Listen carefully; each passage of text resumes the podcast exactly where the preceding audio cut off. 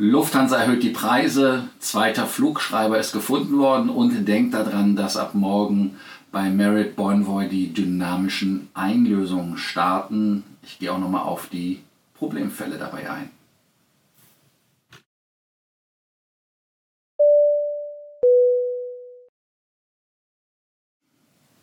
Mein Name ist Lars Korsten, ich bin hier, um euch mehr Meilen, mehr Punkte und vor allem mehr Status zu bringen. Ja, an dieser Stelle natürlich wie immer der Abonnierbefehl. Denkt daran, dass ihr den Kanal abonniert, die Glocke anmacht und ganz, ganz wichtig kommentiert und den Beitrag liked. Der zweite Blackbox-Fund bei der WU 5735. Nachdem man die erste Blackbox äh, gefunden hatte, um die Rätsel des Absturzes der Maschine mit 132 Toten zu lösen, hatte man auf den zweiten gehofft, weil der erste ja der Chip etwas problematisch ist. Ja, den zweiten hat man jetzt gefunden in der Absturzstelle und dieser orangefarbene Container, was es ist, in Wirklichkeit ist es so, ein, so ein länglicher, äh, eine längliche Box in Orange mit schwarzer Schrift drauf. Und dieser wurde 1,5 Meter tief in der Erde im Hang entdeckt. Daran sieht man, was da für ein, eine Kraft hinter war, für einen Impact. Und ähm, das ist jetzt der Flight Data Recorder, weil der erste Recorder, den man gefunden hat, das war der Sprachrekorder. Ja, man hofft sich von beiden Rekordern Aufklärung, was mit der 737-800 passiert ist. Man hat auch im Labor untersucht, man hat keine Sprengstoffreste gefunden. Man hat ähm, zwar äh, da gedacht, dass es Feuer gibt, aber es gibt auch kein Anzeichen von Feuer an Bord. Das Flugzeug ähm, ist intakt und ohne Rauch abgestürzt. Anhand von äh, Genanalysen wurden 120 Tote identifiziert. Davon waren 114 Passagiere und sechs Crewmitglieder, wie die Behörden berichtet haben. Ja, China Eastern hat äh, äh am 21. März bekannt gegeben, bekannt gegeben, dass am 21. März alle verstorben sind. Und auch der Hersteller Boeing sprach den Familien der Betroffenen seine Kondolenz aus.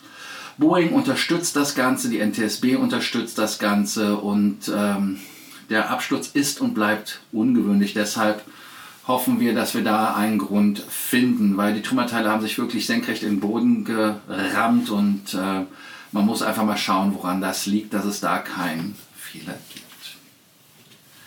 Air France KLM, eine Fluggesellschaft, die mehr tot als lebendig war. Zumindest habe ich das immer irgendwie für mich so gedacht und wenn ich so in der Fachpresse mit Leuten philosophiert habe, beziehungsweise gelesen habe, da habe ich halt wenn in Europa einer über die Klinge geht durch Corona und was da alles ist, dann Air France KLM oder zumindest, dass man sich dort zerlegt. Aber der französisch-niederländische Aviation-Konzern hat seine Kosten in den Griff bekommen. Man hat eine milliardenschwere Kapital Kapitalerhöhung gemacht und will jetzt in 2022 der Krise auf Wiedersehen sagen, so wie es die Lufthansa gemacht hat. Man hat in 2021 alle Erwartungen, die der Kapitalmarkt hatte, übertroffen. Man hatte mit 254 Millionen Euro operativen Verlust gerechnet. Und jetzt festhalten, ähm, aber man hat 176 Millionen Euro operativen Gewinn gemacht, ja ganz genau. Und äh, damit äh, stellt das vierte Quartal auch das Quartal 2019 in den Schatten. Was hat dafür gesorgt? Ganz einfach natürlich, die USA, die wieder geöffnet worden sind, haben da laut dem Konzernchef Ben Smith äh, den Gewinn ja, möglich gemacht. Aber auch die Fracht, das Frachtgeschäft ist ja mittlerweile ein hartes. Aber Ben Smith sagt ganz einfach auch, Strikte Kostenkontrolle. Ja, wir haben unsere Kosten im Griff. Kennt ihr das nicht auch von der Lufthansa? Also insofern immer wieder wie im richtigen Leben, schaut auf die Kosten, weil das Geld, was ihr beim Ausgeben spart, müsst ihr weniger einnehmen. Und man hat ja auch vor der Krise schon einen Plan gehabt, um das Ganze zu restrukturieren. Es gab ja auch Lagerkämpfe und das war ja auch der Grund, warum ich gedacht habe, hm, Air France KLM hat da ein Problem auch mit den Aktionären und den Gewerkschaften, weil natürlich Frankreich so ein kleiner Gewerkschafts- Start ist. Und ähm, ja, man hat die Firma auf Kurs gebracht. Und da muss man dem Kollegen Smith, der 2018 von Air Canada gekommen ist, sagen, hey, er hat den Kurs gebracht und hat da natürlich dann gesagt, hey, das ist gut.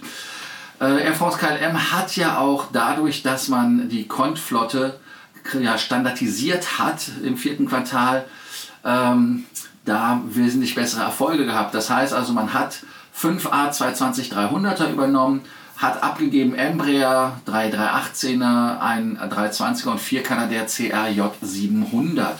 Und damit ähm, sieht man ja auch, warum KLM auf den 320er umsteigt. Ganz einfach deshalb, damit man wirklich eine etwas homogenere Flotte hat. Und das ist ja auch das Thema. Transavia mischt ganz gut im Touristengeschäft mit. Das ist die Fluggesellschaft, die wir Lufthansa Eurowings nennen würden. Und äh, man hatte zwar 96% weniger Kapazität im System, aber die Stückkosten gegenüber dem vierten Quartal 2019 sind gesunken. Das ist ein Indikator dafür, dass man halt billiger geworden ist. Jetzt lasst uns nicht weiter über diese ganzen Sachen äh, sprechen, aber ähm, man hinkt halt wirklich beim Neustart den Kollegen und Mitbewerbern oder Mitfliegenden Lufthansa und IAG aber nicht mehr hinterher. Und äh, man hat genauso die Hausaufgaben gemacht. Kapitalerhöhung, bla bla. Also 4 Milliarden Rückzahlungen an den Staat. Also insofern will man dann einen Strich ziehen. Wünschen wir doch den Kollegen in Frankreich und in Amsterdam viel Glück bei dem Ganzen. Ja, was haltet ihr davon, von der äh, Geschichte mit der KLM Air France? Denkt dran zu kommentieren. Ist das eine Fluggesellschaft, die ihr mögt oder sagt ihr hm, eher nicht? Transavia war ja das Eurowings Discover Gegenstück. Und jetzt gibt es bei Discover, also ich meine, die, die wachsen ja wie bekloppt. Und äh, wenn man sich das Ganze anguckt, äh, man hat sich ja links und rechts Flugzeuge bei der Eurowings selber gemietet. Das weiß also zum Beispiel zehn Stück von der Air Baltic, die jetzt in Düsseldorf stationiert worden sind und noch andere Flugzeuge. Und jetzt kommt die Eurowings Discover und sagt, na, wir nehmen noch ein paar 330er im Wettlease. Und äh, man rechnet halt wirklich im Sommer mit riesen Nachfrage. Und da sucht man halt Wettlease-Partner. Ein Wettlease-Partner, den ich so persönlich nicht auf dem Zettel gehabt habe, ähm, ist das so, dass man äh, natürlich bei der Finnair vorstellig geworden ist, weil die Finnair sagt, wir machen unser Geschäft Richtung Asien im Moment so ein bisschen problematisch mit den Russen und so, können nicht drüber fliegen, lohnt sich von uns auch nicht, wir haben Wettlease im Angebot. Und da hat die Eurowings Discover wohl zugeschlagen.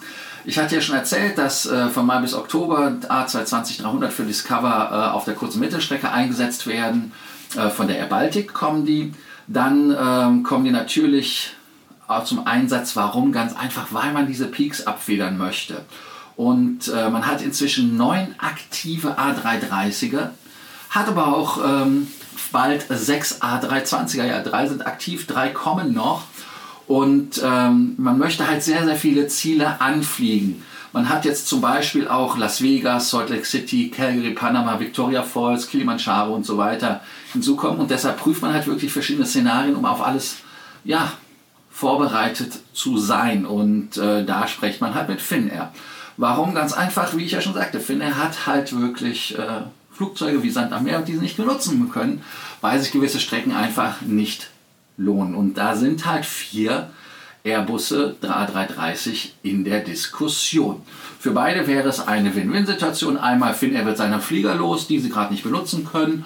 Und äh, das andere ist ganz einfach, Eurowings will wachsen. Und ähm, das sieht man dann an den Russland-Verbindungen, weil man halt wirklich, man kann nicht nach Asien fliegen, man würde halt einmal oben rumfliegen, unten rumfliegen, ist für Finnair ein Problem. Ich habe für Singapur zum Beispiel jetzt neue ähm, Flugzeiten bekommen. Mein Flug geht in Singapur früher los und dauert auch fast gefühlte drei Stunden länger. Also insofern, ich werde euch da auch im Loop halten, wie es sich ausgegangen ist. Lufthansa, da muss ich wieder ganz, ganz tief Luft holen. Und ähm, Lufthansa erhöht die Ticketpreise. Ja, ich hatte es ja schon angedeutet, dass Lufthansa sagt, man möchte die Preise erhöhen. Und man sagt jetzt, man hat die Preise äh, erhöht zwischen 30 und 200 Euro. Der Grund ist natürlich der Ölpreis. Ja, ganz genau. Also der Ölpreis, die sind äh, ja gestiegen. Das habt ihr an der Tankstelle gesehen. Hat natürlich nicht nur den Grund, dass Öl knapp geworden ist, sondern auch einfach, dass spekuliert wird. Und gerade Flüge auch nach Asien, wie es ja bei Finnair gesagt hat, die gehen oben rum, unten rum und wie auch immer, aber halt nur nicht durch Russland oder auch Ukraine. Und damit ist es halt so, dass Fliegen länger geworden sind und damit sind die Flüge auch noch teurer geworden zusätzlich. Deshalb sagt man ganz einfach, dass bei einem Economy Class Ticket 30 Euro mehr genommen werden. Das gilt für die Lufthansa, für die Swiss, Austrian, Eurowings, Air Dolomiti und Brussels. Geht dann über die Premium Economy mit 50 und bei der Business Class sind es 100 und das Maximum sind bei der First Class 200. Ähm, Aktionstarife und touristische Ziele, gerade in Südamerika, wo es ja Sales gibt, hin oder so weiter, das ist dann etwas ausgenommen. Aber wir merken ja schon, dass die Preise nicht wirklich runtergehen. Und ähm, ja, seit heute sind halt gerade Ziele nach Amerika, Panama, Kanada, Costa Rica auch teuer geworden. Preist einfach mal einen Flug durch, wenn ihr mit meinem buchen wollt, da seht ihr es am besten. Da zahlt ihr äh, in Mittelamerika zum Beispiel nur 100 Euro mehr. Innerhalb Europas und Deutschlands, aber auch nach äh, Japan, also Asien weiter, werden halt die Preise wirklich erhöht. Jetzt seid ihr natürlich, hm, scheiß Lufthansa. Nein, das machen alle Fluggesellschaften. Die Air France hat es schon gemacht um 7 bis 8 Prozent. Emirates hat es ja gemacht und Japan Airlines, die haben es auch äh, gemacht. Delta zieht es in Erwägung, ob sie als obwohl sie als eigene Raffinerie besitzen. Und die japanische ANA hat die Flüge nach Europa auch im Preis erhöht. Ja, ganz genau. Und ähm, der Grund wird, ist immer angegeben worden, Kerosinpreise. Ich weiß jetzt nicht, ob das jetzt ein Mitnahmeeffekt ist und inwieweit die Fluggesellschaften sich dann ehrlich machen, wenn es dann mal mit den Preisen runtergeht. Aber wir werden sehen. Das Problem, was wir natürlich haben, ist auch, dass das Angebot ähm, sich verringert. Ja, ganz genau. Also die Nachfrage ist identisch, aber das Angebot verringert sich. Und damit ist es halt wirklich so, dass dann Angebot, Nachfrage, ihr kennt das ja, wo sich der Markt trifft. Also geht der Preis nach oben. Schade eigentlich. Kommentiert unten dazu, was ihr davon haltet, was ihr dazu denkt. Danke. Ein Service-Post, den wir heute auch noch machen, das ist am 29.03. gibt es neue Werte. Und zwar die ähm, Marriott Bonvoy Jungs haben ja eingeführt dieses Off-Peak, Peak und so weiter, so wie Hyde das auch gemacht hat. Aber sie wollen jetzt dynamisch werden. Ja, das heißt ganz einfach, dass der Zimmerpreis, so wie bei Hilton zum Beispiel, der Nachfrage angepasst wird, der Punktewert. So, das heißt also, dass diese ähm, Anpassung nur teilweise jetzt eingeführt wird. Gott sei Dank, das gilt ähm, halt äh, nicht für alle Hotels, aber es ist halt ein Riesenproblem. Und wenn man das so sieht, ähm, auch wenn es nur 200 Hotels äh, betrifft, 5000 bis 30.000 Punkte Erhöhung. Ja, ganz genau, das muss man halt einfach mal gucken. Und ähm, deshalb, das ist, also ich finde das krass. Ähm, ich habe äh, ja, ich habe dafür kein Verständnis, weil es das Spiel einfach langweilig macht und die Einlösung für die Hotelketten ändern sich ja auch nicht. Das heißt also, wenn ich ein Hotel habe, bekomme ich ja auch nicht mehr Geld zurück von Corporate, weil ich ein Zimmer auf Punkten oder auf einen Voucher rausgegeben habe. Finde ich persönlich ein bisschen schade, aber nun gut, was willst du machen? So ist das Spiel. Ähm, gebt euch mal einfach die Beispiele, um das mal äh, zu sagen. Ich hab, musste einfach mal auf den anderen Monitor gehen. Da haben wir zum Beispiel Hotels, die 5000 Punkte hochgehen, da gehe ich auf Europa, da ist einfach nur das äh, Courtyard in Oxford.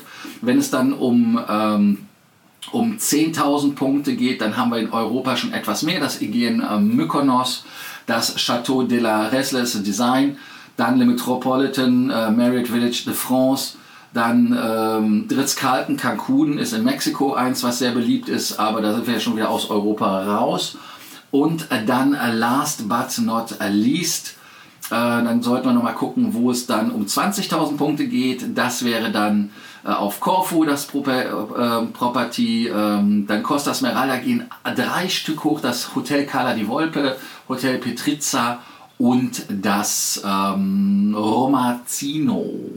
Ja, ganz genau. Also insofern auch das äh, W. Verbier, das St. Regis äh, Marval Mallorca wird auch teurer und ähm, Ritz-Carlton in Genf, nur um euch einige zu nennen. Es gibt da eine PDF-Datei und dann in der Top-Kategorie, wo es um 30% hochgeht, das sind dann äh, die Bunker, wie zum Beispiel das Bodrum Edition, hatte ich ja letztens auch genannt, oder das Renaissance ähm, Hotel, das beide, das Vendôme und das Arc de Triomphe. Und äh, es sind noch einige andere, aber wer gucken möchte, Ritz-Carlton Jeddah oder Ras Khaimah wird auch teurer, wobei ich das ehrlicherweise jetzt nicht verstehe. Nichtsdestotrotz, was könnt ihr dagegen tun? Ganz einfach, bucht jetzt noch Hotels, bevor sie teurer werden, damit ihr von den niedrigen Preisen profitieren könnt.